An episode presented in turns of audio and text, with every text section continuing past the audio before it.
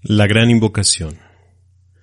Desde el punto de luz en la mente de Dios, luz fluye a las mentes humanas. La luz desciende a la tierra. Desde el punto de amor en el corazón de Dios, amor fluye a los corazones humanos. Cristo retorna a la tierra. Desde el centro donde la voluntad de Dios es conocida, el propósito guía las pequeñas voluntades humanas. El propósito que los maestros conocen y sirven. Desde el centro que llamamos la raza humana, se realiza el plan de amor y de luz, y sella la puerta donde se halla el mal. La luz, el amor y el poder restablecen el plan en la tierra. La luz, el amor y el poder restablecen el plan en la tierra.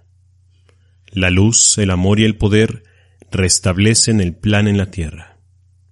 Así es, hecho está.